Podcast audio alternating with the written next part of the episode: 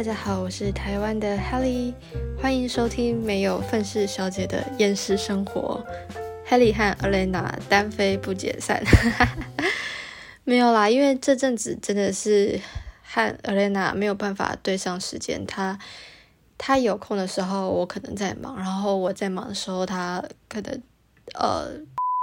你的逻辑是不是有点怪怪的？应该是艾莲娜没事时你在忙，你没事时艾莲娜在忙吧？你还好吗？那其实 Alena 就想了一个比较折中的办法，就是我们两个分开录。那如果时间有对上的话，我们再合体。其实我觉得这是一个还蛮好的尝试诶，因为仔细想想，我们也录了一年多，一百六十多集了。其实一直以来都是我们两个在讲自己的故事，然后或者是讨论一些时事新闻啊，或者是什么之类等等的。其实有一阵子，我我跟 Elena 也有卡关，就是想说，诶，那我们接下来要录什么样子的内容？我觉得这次这样子的新尝试，让我们的节目增添一点新鲜感。听众朋友，你们觉得呢？不过我真的不得不说，我非常的佩服 Alena。她大家有没有看？就是呃，上一百六十一批一百六十一集，就是 Alena 和泡泡他妹妹一起录制的那个那一集的上下集的封面，他直接马上帮泡泡绘就是那个主题图诶。然后其实我也是非常的。就是关心，就是我们频道的发展，对我们 podcast 的发展，所以就是很期待的听了他和泡泡的兄弟姐妹互呛，真的实在是太好笑了。因为以前都是我参与录制，可是这次就变成我也是一个听众，诶那个感觉就是就是变得很不一样，就是啊，怎么讲？我完全不知道这这一集的内容是什么，但其实哎，就是我哎，我真的第一次成为我们节目的真正的观的听众了，那感觉很奇特哎，但是是非常有新鲜感的，而且我真的觉得 实在是太好笑了。我是不知道 Alena 的弟弟有没有在听，但是。我就是真的很想问，到底厕所有什么魔力？为什么你那么喜欢进厕所？怎么可以那么可爱？马桶水，嗯，我其实之前看过有一个新闻，是一一名那个日本的大楼的清扫员，然后他对于他自己清扫呃厕所的标准，就是清洁马桶啊什么的标准，就是。要清洁到一个程度，让自己也敢喝下马桶里面的水，就代表说他今天把这个卫就是马桶清洁的很干净，所以他就是一路都是秉持这样子的高标准去清洁公共厕所。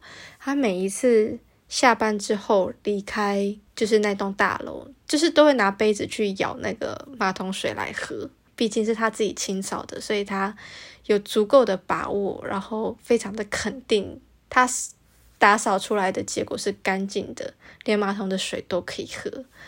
好，这是题外话了。我突然间想到以前看过这个新闻，对，真的觉得弟弟实在是太可爱了，可以 听到他们小时候家人们之间的故事，然后我是一个听众，觉得真的很有趣。好啦，那 先叹气一下。因为我今天要来挑战一个人录一集，我没有请到嘉宾，因为说真的，就是前阵子我出国去马来西亚，然后回来隔离完，就是赶快的要搬家了，因为我住的地方房东是要把房子收回去的。那其实之前就有在看房子，一直看，但是。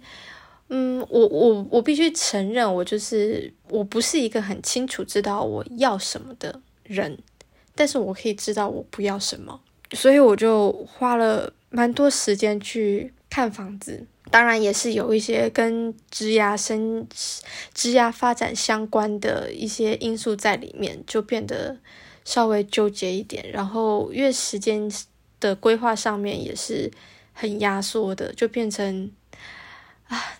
就是前阵子是一片混乱，然后也没有想到说可以邀请谁来一起录 podcast。对，至少这段期间是没有办法的。对啊，那说说先先跟大家分享我搬到新的地方。其实我接连看了蛮多间房子的。其实我一开始，我后来觉得我对房子的要求，第一个一定要有对外窗，那是我觉得我很 care 的点，因为我想要有阳光，然后空气是也不是说空气啦，就是要有阳光通风这样子。那第二个点就是安全，安全一点很重要。所以其实我都会找套房或者是限女生的，就是合租公寓。可是我真的觉得有的时候就是再一次的验证了人类的大脑是无法就是做出最佳的选择。为什么会这么说？就是我觉得有一个感触很深的，就是其实有的时候做决定或者是安排一些事情的时候，我不知道听众朋友你们会。比较倾向于倾听你大脑大 大脑大脑思考之后的结果，还是内心真正心灵悸动的结果？就比如说，嗯，举个例子来讲好了。如果看到一个异性，你会用大脑去分析说，诶，这个人的条件很好，外貌是我喜欢的，家世背景，然后收入什么什么，就是一堆标准。思考过后发现，哎，这个人符合。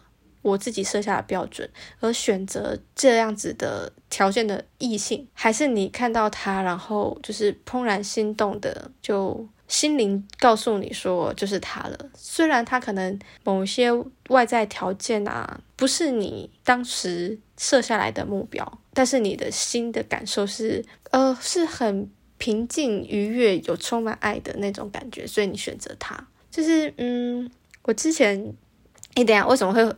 会聊到这里哦！天哪，完蛋了！尔莲娜不在我可能要离题到外太空了，而且我会忘记我本来要讲这个是为什么，怎么办？谁来救救我？我真的觉得哦，没办法了，我可能天哪！尔莲娜说，我至少一集最少最短要录十五分钟。好，现在经过了八分钟，但是。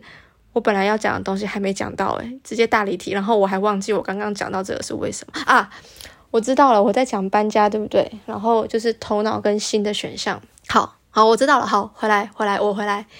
就是我之前看过，就是一句话，他是说人类的脑袋它是没有办法做出最好的选择。就是这句话，我的感触很深的，就是其实我们从小长到大，我们脑袋得知的东西其实是有限的。无论我们看多少书，或是做多少的研究，但是这些都是前人前辈留下来的智慧，也是我们也是从中学习。可是这个世界，这个宇宙那么浩瀚，那么大，他们常有的一些法则，或者是很多东西，是我们无法去想象，或是无法得到一个真实答案的。所以有的时候在做选择的时候，如果我们用到脑袋去思考。评估过后，我们只能用我们当时仅限、仅存的一些知识去解决当下的一个状况。对，可是其实有的时候，我不知道大家会不会有很强的那种直觉力或是灵感，就是一个心里有一个声音告诉你要怎么做，虽然你当下不知道为什么。呃，前阵子我去了马来西亚嘛，我出国去了马来西亚。然后那个时候我出国的时候，我就准备了一副眼镜，然后那副眼镜是外面可以加上那个定制的那个墨镜镜片，所以我就要把镜片啪放上去，磁吸式的就可以卡在我的眼镜上。然后那个时候我就准备了那副眼镜，但是就是当我在打包行李的时候，我心里就有一个感觉，就是告诉我说，你把另外一副眼镜也带在身上。放进行李箱，然后我心里想说，为什么要这样子多此一举？可是因为那个心里的感觉很强烈，然后我就想说，好，那我就是把眼镜戴着。结果呢？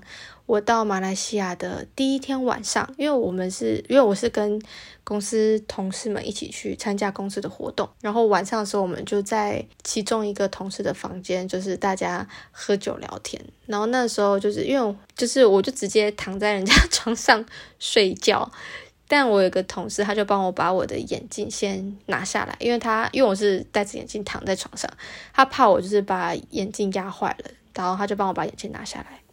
就后来晚上要晚上回自己房间的时候，我忘了带那副眼镜回去，然后。之后的行程，我几乎都没有跟那间房间的人对到，所以就是哎，其实还好。我当时心里告诉我说要戴另外一副眼镜，所以我一点都不觉得困扰。就是我已经有一个 U B。其实我觉得这种事情，呃，很多生活上的小细节、小例子，其实我现在要讲也突然间会忘记。可是我不知道听众朋友有没有类似这样子经验，就是。有一个瞬间，或是有一句什么，就是突然间，就是在你心里，不是脑袋哦，是心里有一个感觉，叫你去做什么，或是去做了会很开心之类的的事情，或是啊，怎么讲？我好了，我要讲的就是直觉力很重要了。对，我不知道该怎么收尾了，因为我真的还是忘记我前面到底讲了什么。天哪，这一集会变成怎么样？我再跟大家分享一个故事，就是有人说，像比如说像小孩子好了，他其实脑袋里面没有像我们人就是大人那么多的知识，可是他们的直觉力非常的强，非常的敏锐。嗯，所以就是人家不是说说看房子的时候要带小孩子去吗？就是很多时候可能我们去看一间新房子，也许会用。脑袋去评估说这间房子外观好不好看，价格 O 不 OK，装潢啊，然后格局、风水等等的，但那些都是我们仅有的知识去评断。可是其实像小孩子那种没有什么知识的状况，但是他们的直觉力很敏锐，就可以告诉你说这个空间是好还是不好，就这么简单。回到最前面，我要分享就是因为我去了一趟马来西亚，那其实。等一下，我要怎么跟 Elena 讲说这一集的标题要怎么下？这倒是不用担心，你还是好好回想你刚开始要讲什么比较重要。OK，好，反正今天就是 Helly 我的个人秀，我真的非常紧张，没关系，我话很多，就让你们见识一下我一个人可以讲多久。我自己也还蛮好奇的，就是我讲去马来西亚的这段故事，可以独角戏撑多久？天哪！但是万一到时候收听率就是整个下滑的话，那就表示 以后再也不会听到 Haley 的个人特辑了。如果说时间对不上，我一定一定去找个嘉宾来好了。对，好，我现在赶快先列名单。哎，不是，好。为什么你自己一个人也可以搞得这么混乱？傻眼！我其实呢，这次去马来西亚是我人生第二次去马来西亚。我第一次去的时候是我大学三年级，和班上一起到马来西亚的。我如果记得没有错的话，应该是叫新纪元大学做姐妹校的交换演出。因为我以前是念戏剧系的，所以。那时候大三就有一个机会，因为当时我正好是演员，所以就那就有那个机会到马来西亚去做我们的演出，就是交流这样子。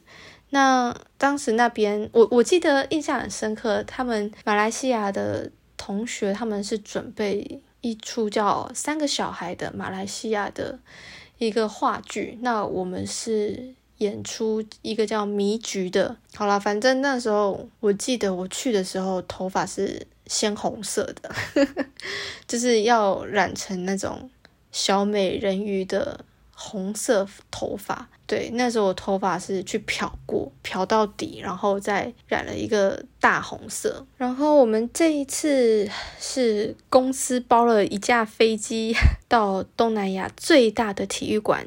也就是马来西亚的五级加里尔国家体育场参加了一场万人的国际会议，然后我们当天就是会议的当天晚上，公司还邀请了伍思凯、李圣杰、庾澄庆上台演唱。Oh my god，真的是超级疯狂诶因为你知道吗？特别是就是庾澄庆在台上演唱《情非得已》的时候，我真的是感动到就是哦。真的回忆晒。如果听众朋友对于《情非得已》没有什么感觉的话，没有关系，我就很老实的讲，就是这首歌是我这个年代的歌。天哪，我你知道我最近身旁就很多很年轻的人，像 Elena 其实也比我还要年纪还要小，对我都要当阿姨了。突然间真的觉得这种是怎么讲年代的隔阂，因为我还记得那一天我在那个。五 G 加利尔体育场旁边坐了一个大学生，哎，算两个大学生吧。然后，哎，一个大学生跟一个二十四岁的同事。然后我在讲的一些歌，然后甚至这三个歌星出来的时候，他们都没有很大的感觉，就是嗯，好像是长一辈的人会听过的歌星，就他们的观念里面是这样。想，哦，天呐！真的好恐怖！什么叫做长江后浪推前浪，前浪死在沙滩上的那种感觉？我真的突然间意识到，就是年纪的不同，真的接触的领域都不一样，超恐怖的。不过这两次我去马来西亚，都有去一个共同的地方，那就是黑风洞。其实听众朋友们，你们上网去查，就是关于黑风洞的简介好了，因为其实，诶，我应该。我我没有打算在就是 podcast 里面跟大家分享一些在 Google 上面都查得到的东西。那我简单的讲一下，它那边有一座四十三公尺高、全身亮晶晶的印度印度教的神像。那个金真的是金光闪闪的金，不是像我们中医诊所那个小金人的那种有点古铜的金。诶，其实我突然想到，如果说在台湾有一个四十三公尺高，然后的那个中医的那个小金人，在在某个地点，然后那个环境全部都是中医诊所，可以做各种推鸟、推推鸟、推拿，然后把脉什么之类的，就是打造一个中医村，好像还蛮有趣的哈。请问会有人想去吗？我讲一讲都觉得没有很好玩了，好不好意思。然后 旁边呢？要爬上就是两百七十二阶的阶梯才能攻顶。那但然后在走上去的那个过程当中，会遇到很多猴子，而且那里猴子应该跟我们高雄旗山的猴子不相上下，是个性还蛮凶的，会就是去抢人家的东西。我真的就看到，就是有人走路走一走，然后手上拿着塑胶袋，那个猴子就直接冲过去，就是把它捞走。超级凶！我真的这次去黑风洞，其实我觉得感触挺深的地方是，就是我回想到我大学的时候去到马来西亚，那时候看见两百七十二级阶梯，我真的是直接眼神死诶，就想说不要闹了吧，一定要爬上去吗？我爬得上去吗？可不可以不要？难道这个地方没有手扶梯吗？就一整个很不想要上去。虽然我是很喜欢那种名胜古迹啊，或是就是观光景点，其实我是挺喜欢的，尤其是那种不是商业的哦，我不喜欢商业的那种东西，像这个有文化背景、有宗教的或是有历史意义在里面的地方，我就会很喜欢。可是当时的我对于要爬楼梯这件事情，我真的是打从心底的抗拒，就觉得好累哦。不过这一次，在我出国之前看见行程，就发现哎，要再去一次黑风洞哎。其实我那时候内心完全没有说哈又要去哦的想法，就反而是很期待。我期待的点是，虽然我要去同一个景点，但是我这一次去的。身旁的人不一样了，我就会觉得，哎，不知道会发生什么样子的事情。嗯啊，我我想起来了，那个时候我大学的时候去黑风洞，他爬上去左手边有一个，我我不知道那怎么念，反正就是有一个另外一个洞穴进去，要好像二十块的报名费，然后会有我忘了多少钱的报名费了，反正就会有导游带我带带进去，里面会有一些蝙蝠啊、蝎子啊什么之类的生态。但我大学的时候，我没有注意到那里有这样子一块洞，有一个洞可以进去，所以我没有过去。然后我这次出国之前，我就想到啊，大学的大学去的时候有一个地方没有去，我这次一定要去。可是好可惜哦，就是我这次去的时候还是忘记要去找那个洞。不过也是因为时间上就是被压缩到了，所以也来不及去那个洞里面。我讲到这个，我突然间就想问，就是你们大家对于热爱生活的定义会是什么呢？我觉得我这次出去玩有一个很深很深的感触，就是对于活在当下，我觉得不只是要活在当下，而是要投入在当下。其实这对我来讲是一个见山是山，见山不是山，见山又是山的一个过程。怎么讲？因为我不知道大家是，其实我可以非常坦白的说，我是比较喜欢自助旅行。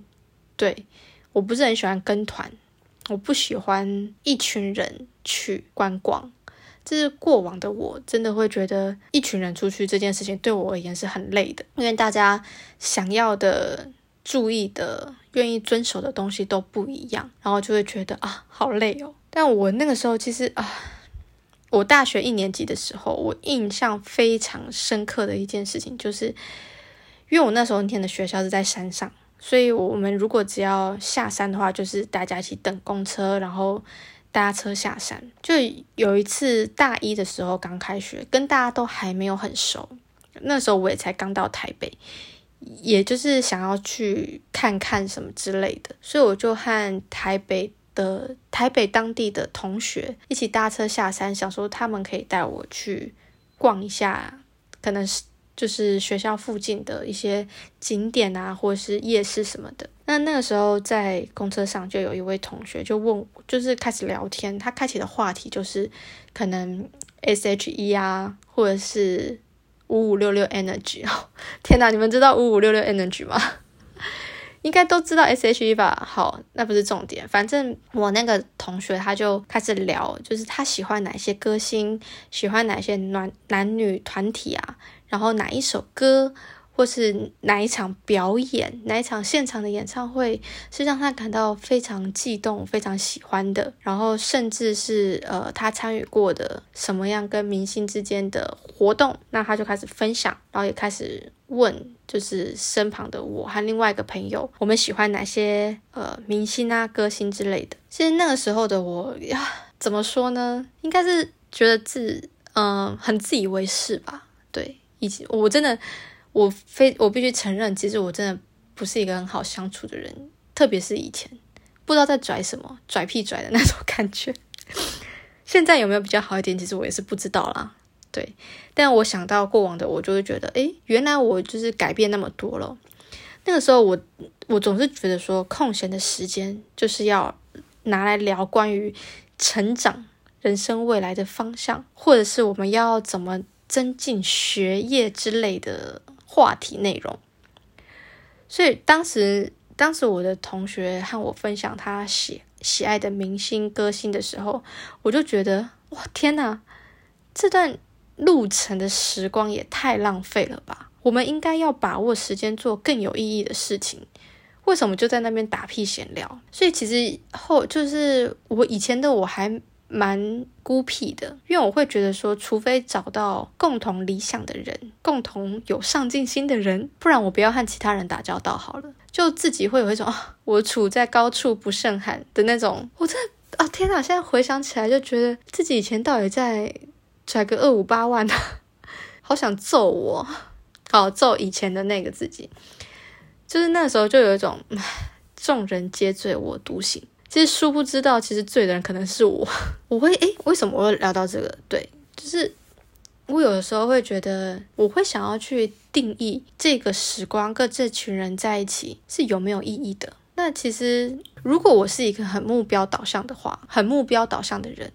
我希望我的所有时间都花在可以达成我目标，呃，达成协助我达成目标的行为上的话，那我会觉得说闲聊肯定会是一个属于浪费时间的行为。所以我以前是真的很不喜欢群体一起出游、一起行动，因为人多嘴杂，然后大家意见不同。要等这个，要等那个，那个要去上厕所，这个要拍照，然后那个要买东西，就会想说，我会想要有自己的时间去逛或去看我自己想逛想看的事情。就是当大家一起讨论要吃什么。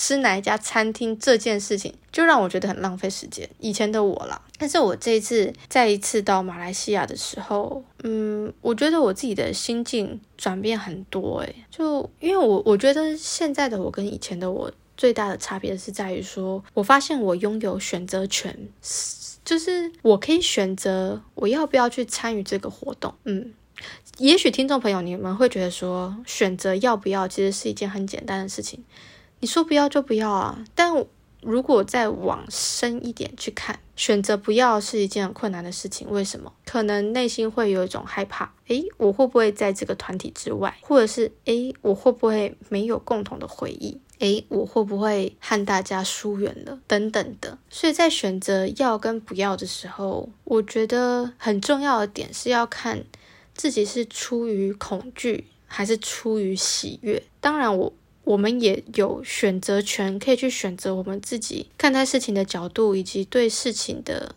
感受。像我就觉得，我这次去参加公司的活动，我选择投入到每一个跟团体相处的时光，就是在和团体相处的时候，我是尽我百分之百的心力。在那个环境以及我身旁的人身上，我不会再像以前一样去可能排斥或是评论什么样子的话题是有意义的。我觉得这真的是一个非常没有必要的行为，因为有的时候交情就是在我们认为没有意义的事物上面所建立起来的。我不知道大家认不认同这个观点。但是其实很多时候就是一种分享的感觉。我想到我大学那个很喜欢跟人家分享他喜欢的歌星的那位同学，可能以前的我就会觉得自己喜欢的什么人事物没有必要到处跟别人讲，这只是就是为什么要讲？我会有这样子的疑惑，为什么要跟别人说？可是我后来发现，就是我自己有意识到，当我跟一些人相处的时候，我可以很自然、很自在的跟他讲说：“诶，我喜欢吃什么，或是我喜欢哪部电影。”对啊，就是前阵子我和我可爱的邻居去骑脚踏车，诶，去晨跑，对，回。回家的路上就聊起了电影，他跟我分享他等一下要去看的电影，然后我也跟他分享说前阵子我我们一起去看的电影，然后以我当时的状态用了什么样子的角度去看了那部电影，然后得到的感受是什么样子，我就跟他分享，很自然而然的，然后甚至就开始讲就是哪一部影集很好看，然后哪一部电影我很喜欢。然后在这个电影的拍摄过程中发生了什么有趣的故事，我就开始说，我觉得我能够就是和他讲这些我喜欢跟我观察的事情，是因为他让我有一个安全感，让我知道就是说我的分享是不会被评判的。嗯，当然我身边有很多这样子的朋友跟同事存在，但我只是举例这个这个例子，就像 Elena 好了。她也是一个让我很安心的存在。怎么说？就是我生活的大小事，我都很期待会想要跟她分享，甚至是我开心的时候，第一个想要分享的人，可能就是他，他会是其中一位。我紧张难过的时候。我也会想要跟他分享，因为我会有一个会有这种感觉，就是我今天不管发生什么事情跟他说，他都会承接我，然后就是会给我一个回应，会给我一个陪伴。就算我讲的很荒谬的事情，他们也好了，朋友之间的那种开玩笑或是求对方是可以接受的，但是我知道他不会是打从心底里面看不起我的，或者是打从心底里面觉得我有这种想法。怎么可以？所以我后来发现，就是在跟人之间的相处过程中，就是很很简单的一些没有意义的对话。嗯，当然太多也是不好啦。就是如果说都是讲一些。负面啊，抱怨、消极的话，我觉得这个是真的没有必要，我会想要自动闪开的。可是当就是大家相处在一起的时候，可以分享看到同一个场景的感受，或是一起去吃食物，呃，去吃美食，在地美食有什么好吃的东西，然后互相分享、互相介绍，我觉得反而对现在的我来讲，就是一种跟别人的。建立起关系，更了解对方，但这个部分和和以往的我不同的点会是，我会开始去分辨一个人讲的话到底是要要怎么形容那个感觉，就是我不就是我不会再太容易的被对方影响到。可能以前的我，只要跟人家相处聊天，他如果跟我分享一件很悲伤的事情，或者是让他担心的事情，我就会为他悲伤，为他担心，然后想要帮他解决方法。帮他想解决的方法，或是给建议，然后我自己也会把这件事情放在心上，放很久。可是现在的对这样子的情况，对我来讲会是一个负担。不是说你们大家都不要跟我讲心事，不是这个意思。是以前的我会把别人的呃需求看得很重，那这样子的时候，我就会把别人看得很小，就是不够信任他是有。能力去面对他所经历的一切。那现在的我会觉得说，当别人跟我分享他可能稍微负面的的的想法，或者是遭遇到的经历，我还是会为他感到难过或悲伤。但是我会内心会有一个很足够的。就是信任，就是彼此信任，就是相信对方也是有百分之百能力可以自己去面对跟承受的。他现在只是需要一个情绪的抒发，或是只是需要一个人的聆听与陪伴。那他来找我就代表说他是信任我的，所以他愿意跟我分享。因为我也不会再去，我也不会去评论对方的想法应该要怎么样，或者是怎么会有这样子的想法。就是对，就是聆听，嗯。那所以以前我可能会觉得跟人之间相处很麻烦，虽然我现在也还是会觉得跟人相处很累。这这件事情，我发现是我的本质，我本身就不是一个打从内心喜欢和一群人相处在一起的一种人。但是在这一次，我发现我选择看到很多。